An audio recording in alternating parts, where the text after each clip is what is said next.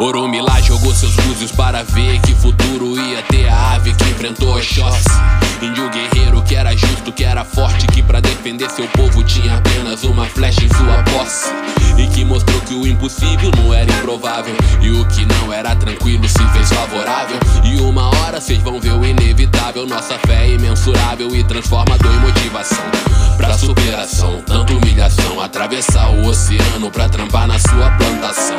Café, algodão, cana, escravidão. Alforriar o nosso corpo, mas deixar a mente na prisão. Não, abre logo a porra do cofre. Não tô falando de dinheiro, eu falo de conhecimento. Eu não quero mais estudar na sua escola que não conta a minha história. Na verdade, me mata por dentro.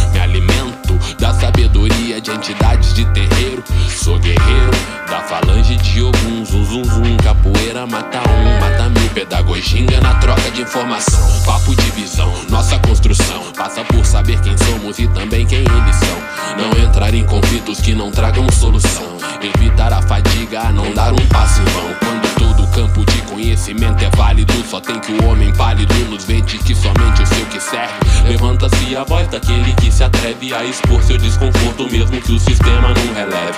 Não é leve, não, mano, pesado pique um fardo. Eu tenho amigos do outro lado, são exceções que eu tenho amor. Mas se tem coisa que a escola não me ensinou, é que o amor é indispensável em qualquer lugar que for. Minha percepção de mundo diz que nós, mesmo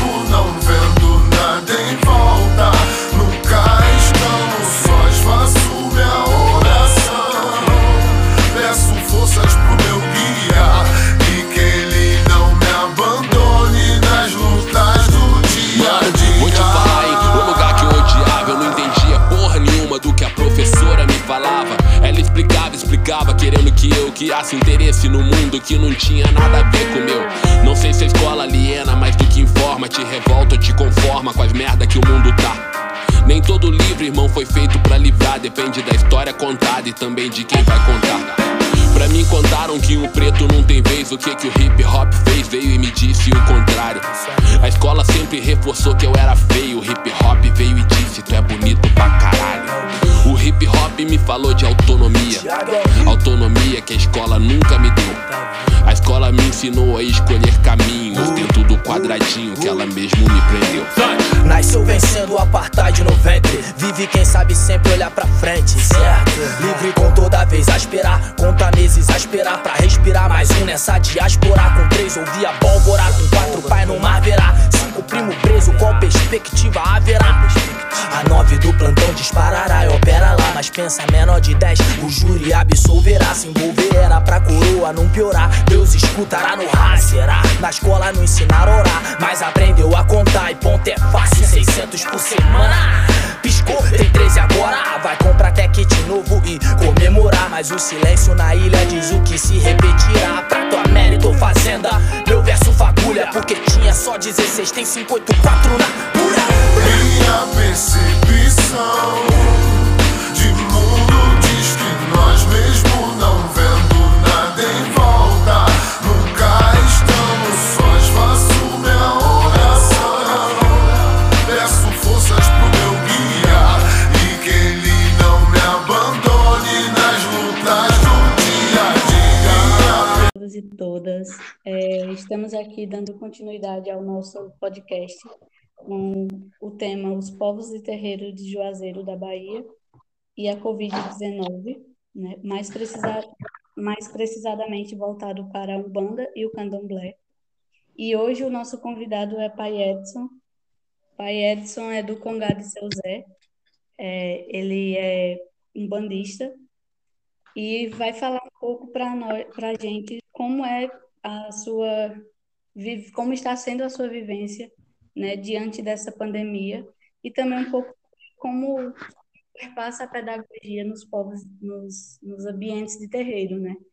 Então a pedagogia ela é um, ela é um, ela, a pedagogia ela nos possibilita estar em diversos espaços, tanto tanto formais como, como não formais né? E hoje aqui nós temos, além de Pai Edson, temos Cláudia, é Cláudia Pereira, e Adriele Ton- Tony, e como?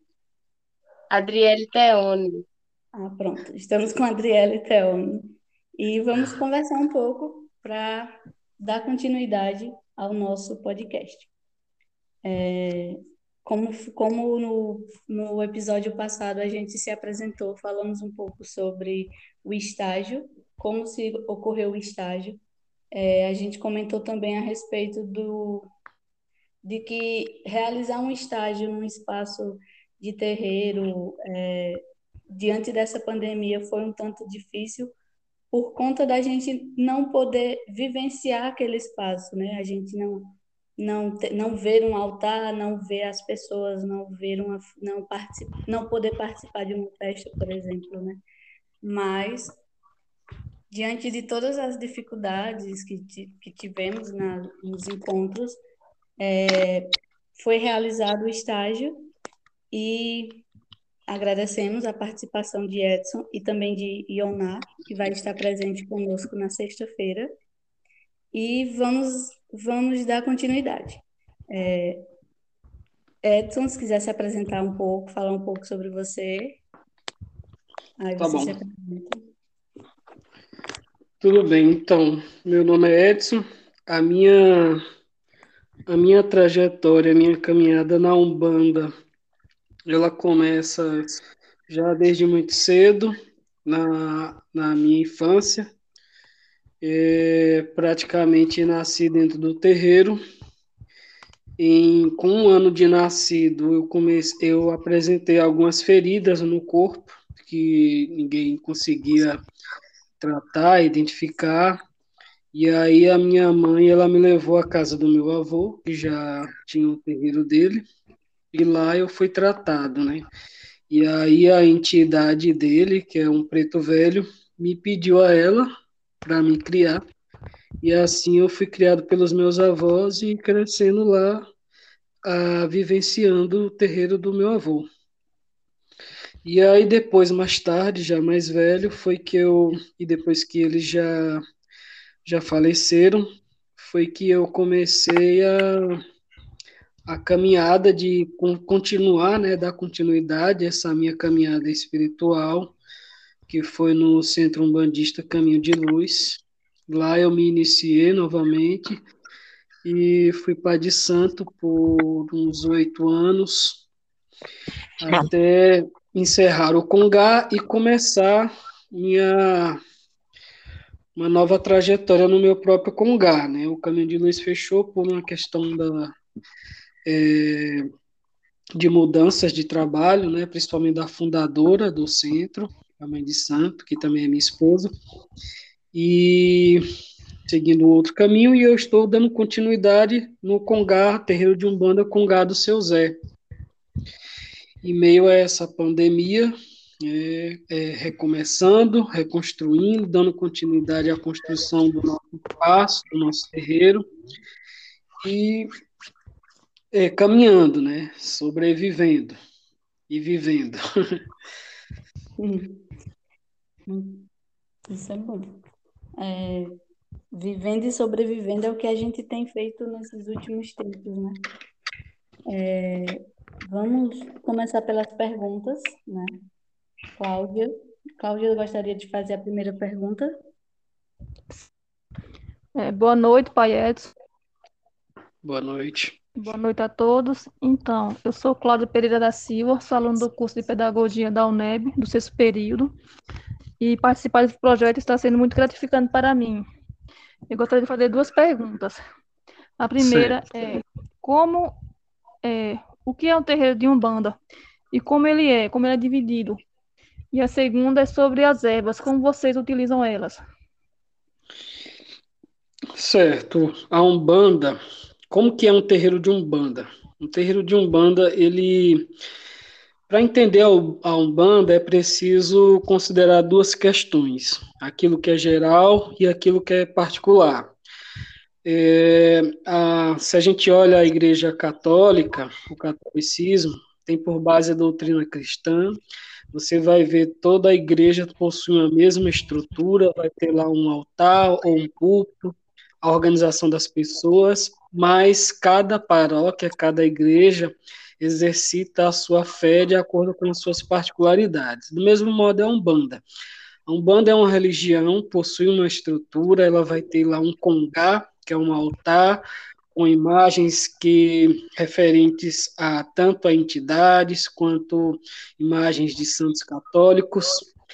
Ela vai ter é, uma organização de pessoas, né, com pai de santo, é, pais de santo, os auxiliares, os cambones, vai ter os corimbeiros, que são as pessoas que tocam os, os instrumentos, né, no nosso caso o atabaque, e vai ter é, espaços específicos importantes e sagrados dentro desse terreiro de Umbanda, além do altar, vai ter uns, um, é, alguns assentamentos, né, a gente chama de assentamentos, que são espaços dedicados ou a divindades, como os orixás, ou às entidades.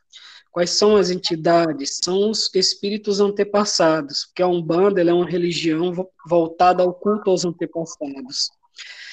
Embora a gente também cultue e acredite nas divindades, a gente tenha também trabalhos e fundamentos voltados às divindades, o centro da nossa prática espiritual são os espíritos antepassados, que são os guias que incorporam na Umbanda, Preto Velho, Caboclo, Irê, Boiadeiro, os Exus, né, são as entidades que consultam, que atendem, que olham as pessoas, né, incorporadas nos cavalos, que somos nós, os médios. Né.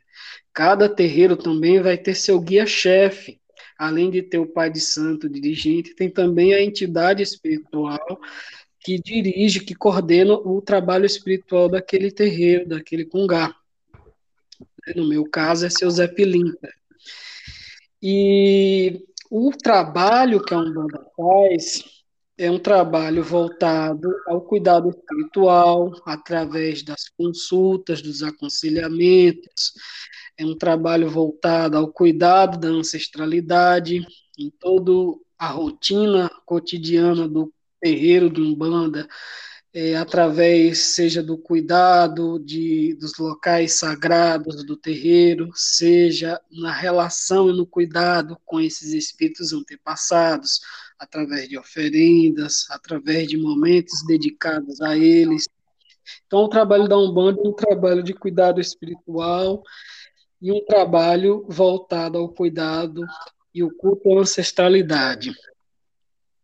O conhecimento que nós temos, que nós aprendemos, vem também, principalmente, dos antepassados, os espíritos antepassados, os caboclos, preto velho, boiadeiro, eles também trazem as suas sabedorias, nós aprendemos com eles, e assim vamos agregando também conhecimentos. Daí a gente aprende a conhecer as ervas, que são voltadas a, ao uso de, em banhos, que são voltadas a ao cuidado de, de enfermidades do corpo também, né, as ervas que são voltadas a banho, ervas que são voltadas a chás, assim como as cascas de pau para determinados remédios, voltada também para banhos.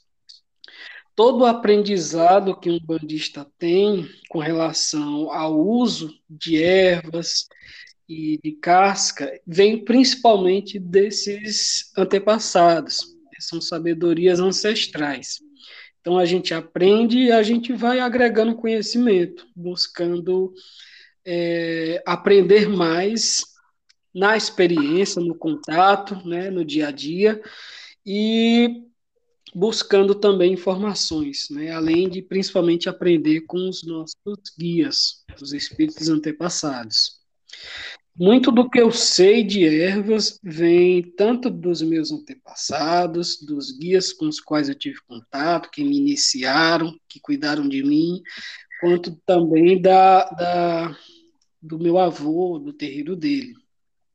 Então, a gente conhece ervas para banhos específicos, ervas para cuidados e enfermidades específicas, né? seja para para cicatrização, para para gripes, né, resfriados, né, coisas assim não tão é, graves, né? Que a gente consegue encontrar ali nas ervas para esses atendimentos, para esses cuidados. Deu para entender mais ou menos? Deu sim. Deu para responder a pergunta? Sim, com, com certeza. É, Cláudia, comentar? Cláudia saiu, eu acho. Não.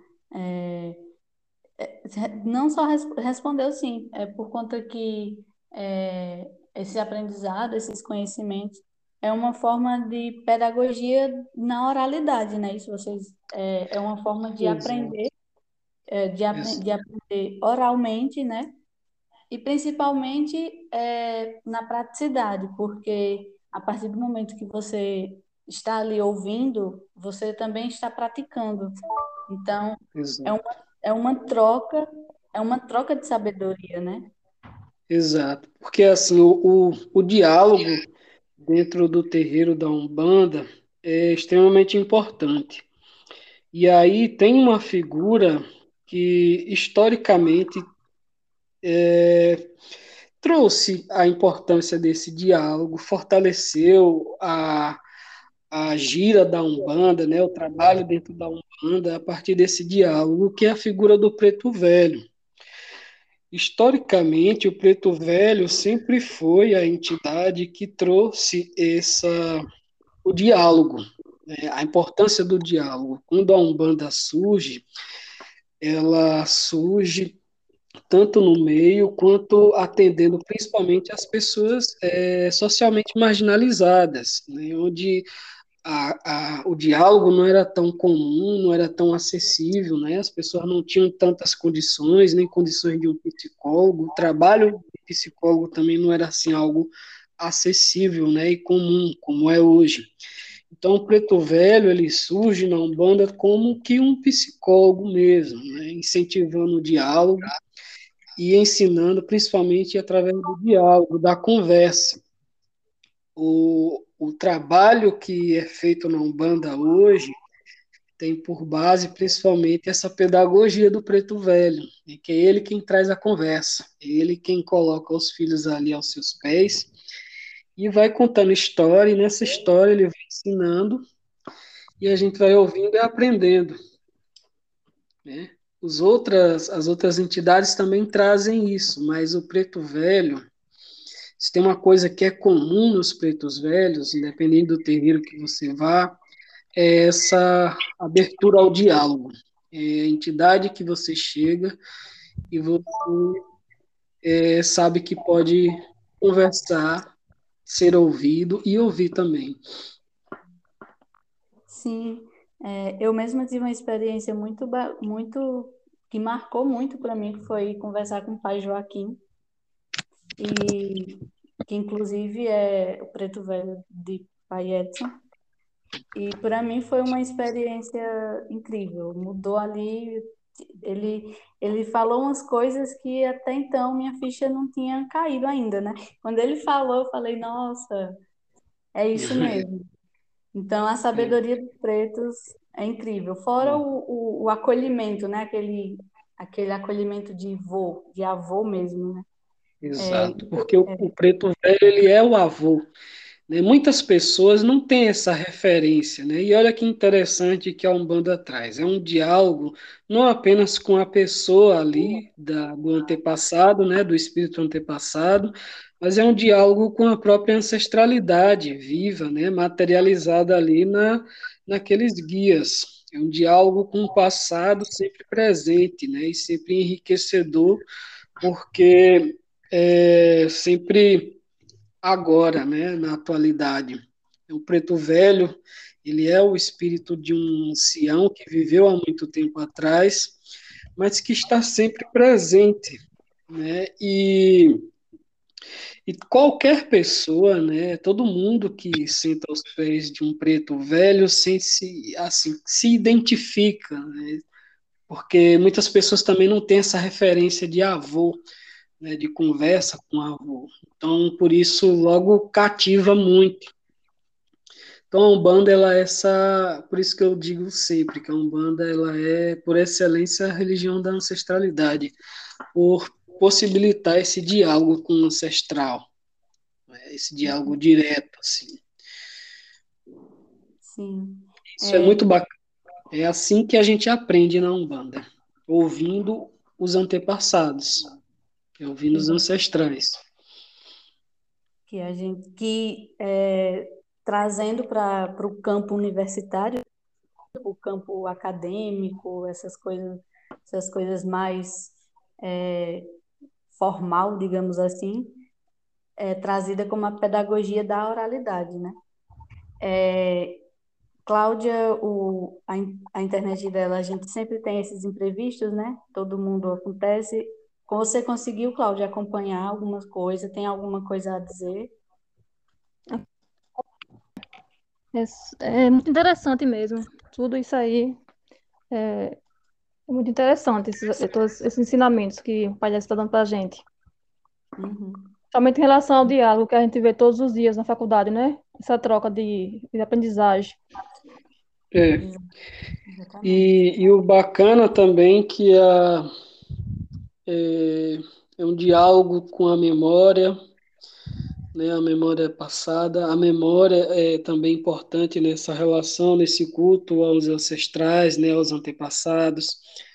Muitos elementos que a gente utiliza em várias situações são elementos que eu chamo de memória, que diz respeito a, a coisas né, antigas, é, o uso de alguns instrumentos, como a cuia, a parte feita da cabaça, né, o uso de moedas antigas, o uso do pilão, vários é, instrumentos assim que são é, antigos, né, que, que eram usados pelos nossos antepassados.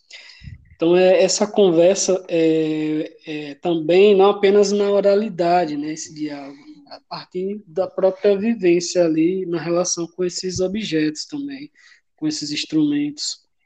O quadro do santo, muitas vezes na parede, né, o quadro antigo, é, a moeda antiga, as comidas, né, o cuscuz com coco, que a gente costuma também oferecer ao preto velho, é, é também uma das comidas de oferenda para os pretos velhos. Né? E essa comida a gente oferece, a gente também come. Então a gente come também com o nosso antepassado, a gente come com a memória, a gente come com o ancestral. Isso é muito bacana e enriquecedor, né, nessa experiência espiritual dentro da Umbanda. Sim, exatamente. É, dando continuidade, temos Adriele, que também vem, vem trazendo uma pergunta para Edson, papai Edson. Com você, Adriele. Boa noite. Meu nome é Adriele Teone. E a pergunta que eu tinha para fazer era sobre isso mesmo, né? A respeito da pedagogia e da educomunicação. É, de que maneira elas aparecem no terreiro? Sim, isso é, é extremamente importante, está presente o tempo todo. Agora, olha só que interessante de observar. Cada Cada antepassado, embora carregue um nome que nos é assim acessível dentro da Umbanda, por exemplo, a gente fala preto velho, mas tem uma série de, de pretos velhos, né? Vários pais Joaquim, vários pais João, cada um com um jeito, uma personalidade. Assim como também há outras entidades com um tipo de trabalho diferente e com um diálogo também diferente, assim como tem o velho que escuta, que acalenta, tem também o preto velho que briga, que chama atenção, e tem também o Exu que cobra, né, que puxa a orelha, né, que, que tem assim, um diálogo mais, é, mais firme, mais rígido, mais duro. Né? É o pai que briga e que chama atenção. Então tem também essa, essa conversa nesse tom, né, de, de chamar atenção, né, de puxar a orelha. E os, principalmente os Exus trazem muito esse papel né, dentro do terreiro. Cada entidade tem uma função, né, assim como cada pessoa, como o pai de santo, que é o responsável por organizar todo o pessoal e, e, e dirigir ali o trabalho espiritual. Tem também o Cambono, que é responsável por auxiliar o Pai de Santo e as entidades, e ao mesmo tempo cada entidade tem uma, uma função dentro do terreiro. É, o Exu, ele nem sempre é, é, é simpático, porque ele, ele trabalha a função, a dele, função dele, principalmente, no terreiro, é, a proteção, a proteção né? né? O, o, cuidado de proteger as negativas, né? Então o Exu, ele nem sempre é, é assim, acessível, empático. Tem esse papel. Então, cada, cada guia tem, guia tem...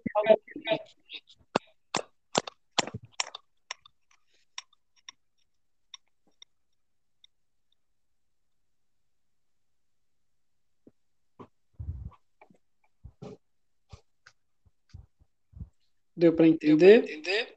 Deu sim. Porque eu achei que eu achei que tinha sido minha internet. Eu acho que é, é, Tá dando um tá eco dando aqui. Eco aqui né?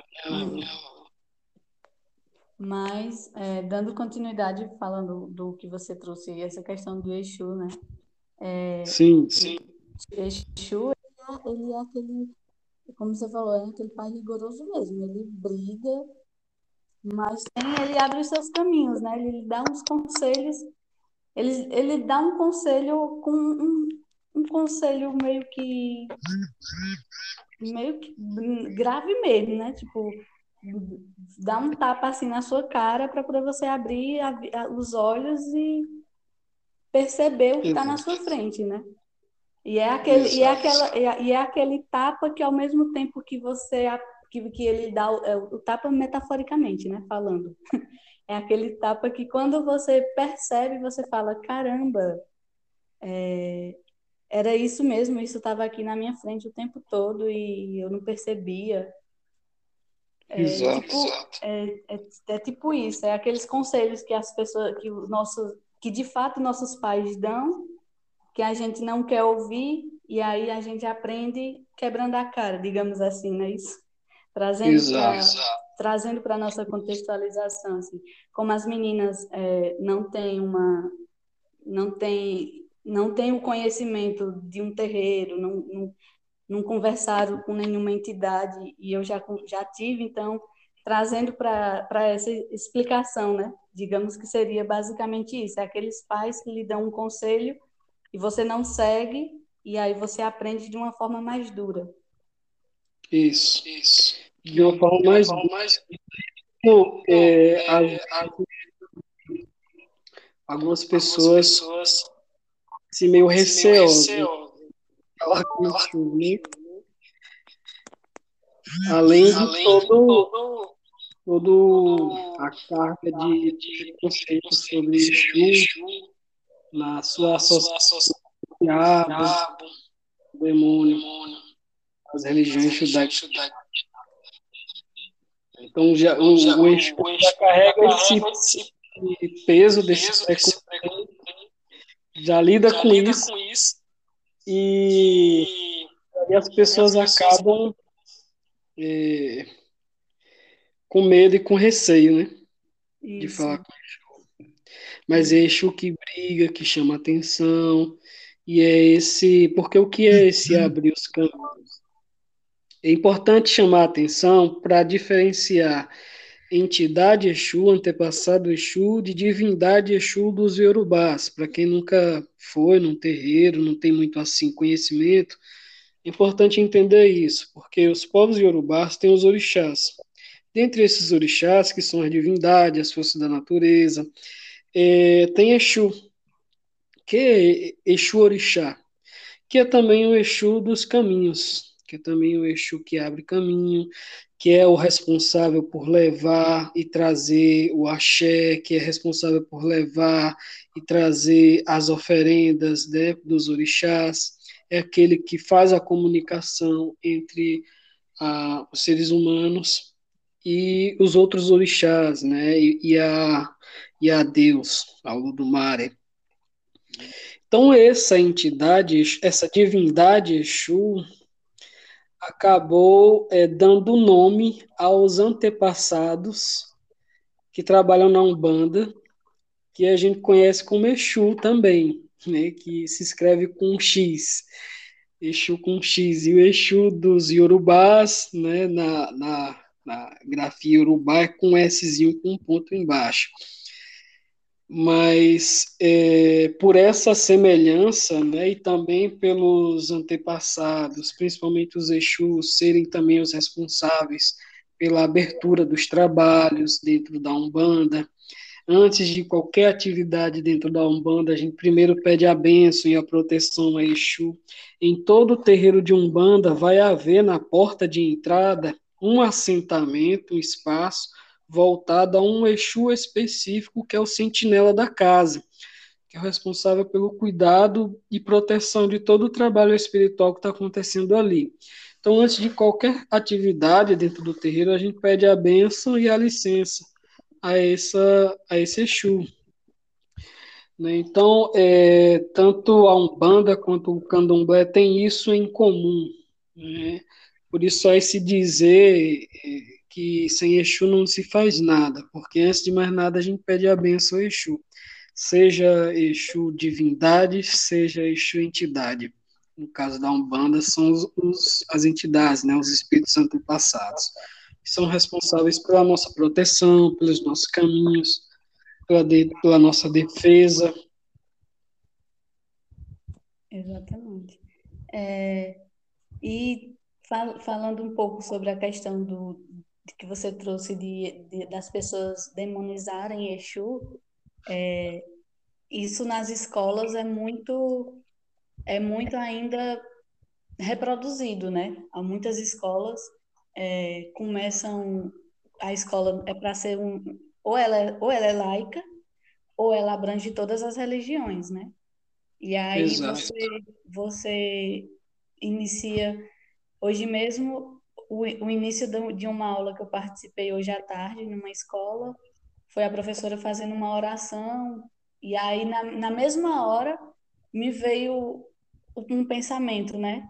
E se eu propôsse trazer um ponto de um ponto, dar um, um ponto, um ponto que significa uma música né, cantada para ou para Exu, ou para Ogum, ou para os pretos velhos, ou para o Erê, né, até mesmo porque como seria, como na verdade era para crianças, né, me veio isso na cabeça. Será se a professora iria topar, né, iria aceitar essa essa minha proposta?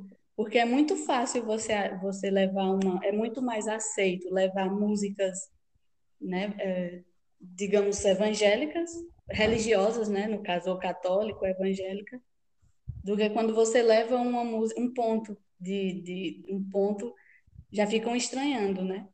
É, é. Elza Soares, ela tem uma música muito bacana que é Exu nas escolas e ela faz uma crítica, uma crítica muito bacana, principalmente com o estado de São Paulo, quando na época eu não lembro qual é a época, mas houve desvio de merenda das escolas, né? Então, assim, ela faz essa, ela faz essa crítica falando, né? Por que, que não tem um eixo, eixo nas escolas, mas tem um Deus seja louvado nas cédulas, né? Dos nossos dinheiros.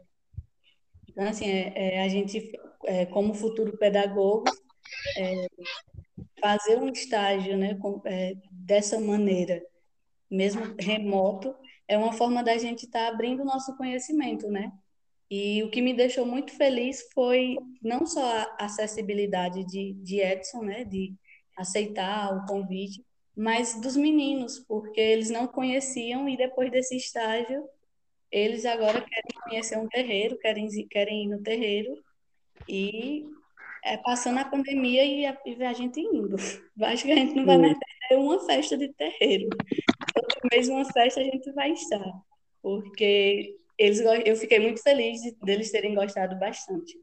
É, outra coisa também que eu, que eu gostaria muito que Edson falasse era a respeito da pandemia, Edson. Como é que vocês, como é que você vem, vem lidando, né? Como é que você vem fazendo seus trabalhos, seus atendimentos nessa forma remota, online? Então, a pandemia tá foi um negócio muito difícil, muito difícil, muito difícil, muito complicado. Principalmente para mim, porque eu estou é, iniciando um novo trabalho, né, com o Congado Seu Zé. É, eu tenho como missão nesse Congá não apenas o trabalho espiritual, mas trazer a, a importância e o ensinamento, o entendimento da Umbanda enquanto uma religião afro-brasileira, né? Que a Umbanda ela vem passando por um embranquecimento histórico. E eu tomei essa esse trabalho com missão dentro do Congá também. E aí a pandemia acabou dificultando um pouco as coisas, porque, enfim, os trabalhos presenciais a gente não pode fazer, né, para evitar problemas, né, para evitar aglomeração. Isso tem dificultado muito, a gente se sente assim bem limitado. Eu me sinto limitado, me sinto bem capenga. Mas aí é, a gente não pode deixar de existir, então a gente tem, como diz muito seu Zé, ter jogo de cintura, né? E quando a vida apresenta um beco sem saída, a gente tem que procurar pular os muros, pular as janelas e se reinventar, mas não deixar de existir. Se, esse é o momento que a gente vive, a gente precisa se, se resguardar, se proteger, se cuidar. Se cuidando, a gente cuida também do outro. Então eu venho é, me adaptando, eu venho fazendo alguns atendimentos assim à distância, é, com guia mesmo, com consulta por chamada de telefone, né, por, com áudio, é, alguns encontros comigo online pelas plataformas, né, é, falando sobre a Umbanda, fazendo alguns cursos, alguns estudos sobre a religião, a minha página, que eu fiz uma página no Instagram também, me ajudou bastante a divulgar o meu pensamento, a forma como o nosso Congá trabalha, o que a gente acredita, como a gente fez a Umbanda, né? Serviu de um canal interessante. Eu nunca fui muito de dessas coisas assim, nunca gostei muito de rede social, mas aí nessa situação eu me vi é, ou eu fazia isso ou eu ia deixar de existir, né? porque como a gente está caminhando. Alguns encontros também online por plataforma com as entidades, né, fazendo os, o, porque a Umbanda ela tem sempre esses momentos de ensino. As giras não são apenas giras assim para dançar, para incorporar guia, para bater tambor. São momentos também de troca de sabedoria e de passagem de, de, de sabedoria das entidades. Né? Então, os momentos online, alguns encontros online que eu fiz com eles, é, serviram também para isso, né? Fiz alguns poucos encontros, porque eu também não me sinto assim ainda é, confortável para fazer com eles, assim. E agora eu tenho é, me organizado, abrindo assim a, a minha casa para alguns trabalhos específicos, assim, com uso de máscara e sem aglomeração, por agendamento. Então, a, eu tenho, por exemplo, toda quarta-feira o Dia das Almas, né? Quarta-feira das Almas, que é um trabalho só com o Pai Joaquim para é, benzer, para fazer benzimento né? com ervas, com cachimbo dele. É, um dia de banhos com ervas, né? macerada aqui com seu Zé, pessoa vem no horário agendado. Então, eu tenho esses encontros, né? Quarta-feira, sexta-feira, e a, as consultas. Eu estou começando a me organizar presencial, né? individualmente, com a pessoa à distância, usando máscara. Então, eu tenho me, é, como é que se diz, usado muito de jogo de cintura e me adaptando. Sem toda a parte de aglomeração, né, do trabalho de oferendas em conjunto, né, da gira com, com, com mas me adaptando, procurando caminhar do jeito que a gente pode, é, vivendo e sobrevivendo, né? para a gente não deixar de existir, né? Existindo e resistindo ao mesmo tempo. Então, eu tenho me organizado nesse sentido, né? A pandemia é, foi como um soco no estômago, é, mas a gente pega aquele fôlego de novo e devolve com sabedoria, né? e devolve com cuidado, né? manha. Mas, é, continuando os trabalhos, né? Eu tenho me organizado nesse sentido. Isso, isso, é muito bacana, né? Essa, forma, essa, essa questão de se adaptar. É, é uma forma também até da, da educação, né? Nós, nós também estamos nos adaptando a, uma, a um método de aula que está que tá bem puxado, porque a experiência é uma experiência, é, experiência não, que eu não chamo isso bem como experiência, né? Porque não tá, essa pandemia está tirou, tirando vida de muitas pessoas. Tirar vida não é um, um ato de experiência, mas no, de, quero dizer assim, no sentido da gente estar tá se reinventando mesmo, né? Como você mesmo falou. A gente está buscando se reinventar, e cada um no seu modo, né? Eu lembro que você mandou o, o áudio que você respondeu, a sua, a sua resposta, eu achei ela incrível, porque todo mundo no começo falava, tá, tá todo mundo no mesmo barco. E você trouxe uma, uma, uma reflexão muito, muito bacana, né? É, tá todo mundo no mesmo, não tá ninguém no mesmo barco. Um tão de, uns estão de iate, outros estão de, de canoa, outros estão de jet skis. Então, assim, tá, no, tá todo mundo no mesmo mar, né? No mesmo mar, no mesmo rio. Agora, no mesmo barco. Não, não tá, né? Não tá de jeito nenhum. É, é, a gente, principalmente quando se trata de é, religiões de, de, matriz africana, né, as pessoas costumam olhar para a gente como se a gente fizesse mágica, como se o trabalho né, que está ali no ebó, na magia, que a gente aprende com nossos antepassados, fizesse uma mágica que transformasse a realidade. Isso não existe, né? A gente trabalha com o axé, com a energia do axé, para que a gente tenha força e para que a gente continue, né? para que a gente tenha a manha, a sabedoria e a força de cair, mas levantar e continuar. A realidade social, ela, é, é, ela não muda com mágica. É, ela, ela ela é encarada assim com muita dor, com muito ardor, né, com muito suor, muito trabalho. E o que a gente observa agora é o quanto ficou mais, mais ainda visível, né? Certos iates, certos barcos assim, lanchas bonitas e as barquinhos, né? As canoinhas, né? quebrando aos pedaços e muita gente no braço nadando no garden. Né? Mas o que a gente observa é o quanto a pandemia só mostrou ainda mais as nossas diferenças, as nossas desigualdades, né?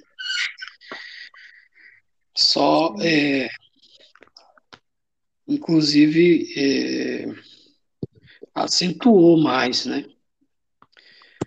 E da forma como as coisas estão sendo levadas politicamente, eu não diria nem levada, que isso, as coisas do jeito como está, não está não tá caminhando para lugar nenhum. Está só afundando, né? É só um buraco, que parece que nunca tem fim. Mas é um descaso total a forma como o Estado, o governo vem lidando com isso, principalmente o executivo. Então, assim, é, é é buscar forças mesmo, buscar o axé no seu barquinho aí e continuar remando. Porque são estruturas assim muito antigas e que não vão ser mudadas com mágica, não. A gente tem que ter muita, muita força mesmo para poder continuar é, existindo e resistindo. Sim, com certeza. É, é isso, né? Estamos chegando mais ao, a mais um final do nosso podcast, do nosso episódio. É, agradecer a Edson pela participação, né, por, pelo seu conhecimento, por ter tirado esse tempo né, para estar tá, tá no, nos, nos, nos respondendo, nos dando atenção, né? É, e agradecer também a, as meninas pela participação e por a troca de, de, de conhecimento, né? Porque é, a experiência que a gente, eu, eu particularmente tenho, foi uma experiência muito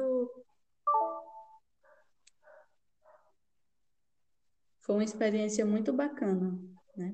Foi uma experiência Sim. muito muito bacana. O que eu senti falta realmente desse de, de, de realizar esse estágio foi da presença física, né? Como eu falei, né? Se a gente tivesse no, no na Carnaíba, por exemplo, né? É, é, é uhum. Carnaíba. Seria muito. As meninas iriam achar isso incrível, né? Porque o espaço lá é muito grande. E conhecer é. Edson pessoalmente também, Edson é pessoalmente é um, é um amor de pessoa. todo tranquilo, todo calmo, mas também quando é para puxar na orelha, ele tem esse, esse ele é o pai, né? Pai Edson. E é isso, agradecer, agradecer muito e só agradecer. Então, gente, eu, eu queria dizer assim também, é, primeiro agradecer também a oportunidade. É muito bom poder falar de Umbanda, é muito bom poder compartilhar a nossa experiência. É, é, procurem mais, falem mais sobre Umbanda, estudem mais sobre a Umbanda. A Umbanda tem muita coisa para ser desbravada, né? Para se conhecer, para se aprender. E eu estou à disposição também, podem contar comigo, né? É, para enfim, para poder compartilhar isso né, e, e somar somar nesse, nessa troca de aprendizado, né, de experiência também. Uma experiência bacana para mim também, poder falar da minha experiência, né, da minha caminhada, poder falar de um bando. Então eu que agradeço, agradeço demais. E podem contar comigo. Qualquer coisa, me procurar. E a gente conversa direitinho, mas foi uma experiência muito boa para mim também. Não se preocupe que qualquer coisa estarei lá no seu WhatsApp, Edson. é isso. E é, eu lembro de, um, de, uma, de uma frase de Bell Hooks, né, que ela fala que a, é, a sala de aula ela não é, não é um paraíso, mas nós podemos fazer da educação é, a, a, ela, ela quis dizer, é, Bell Hooks quer dizer que a sala de aula ela não é um paraíso, porque, mas a gente pode fazer desse, desse, desse espaço um paraíso, né? Então, por mais que a, as salas de aula, tanto nas escolas educação, ensino médio, fundamental, quanto nas universidades, por mais difícil que seja, é, tem como a gente estar tá fazendo daquele espaço um espaço positivo para não só para nós, né? Então, que a gente busque estar nesses espaços falando sobre, sobre, sobre a Umbanda, sobre o Candomblé, né? E rompendo aí com todos esses, esses preconceitos que existem na sociedade, né? Fazendo com que a educação seja mais inclusiva, né? Como diria Paulo Freire, mais, transforma, mais transformadora. E é isso. Obrigada.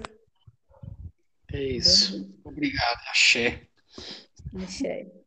Axé. Vamos levar, levem Exu para a escola, leve Preto Velho para a escola, leve Caboclo para a escola. É, o preconceito só deixa de ser preconceito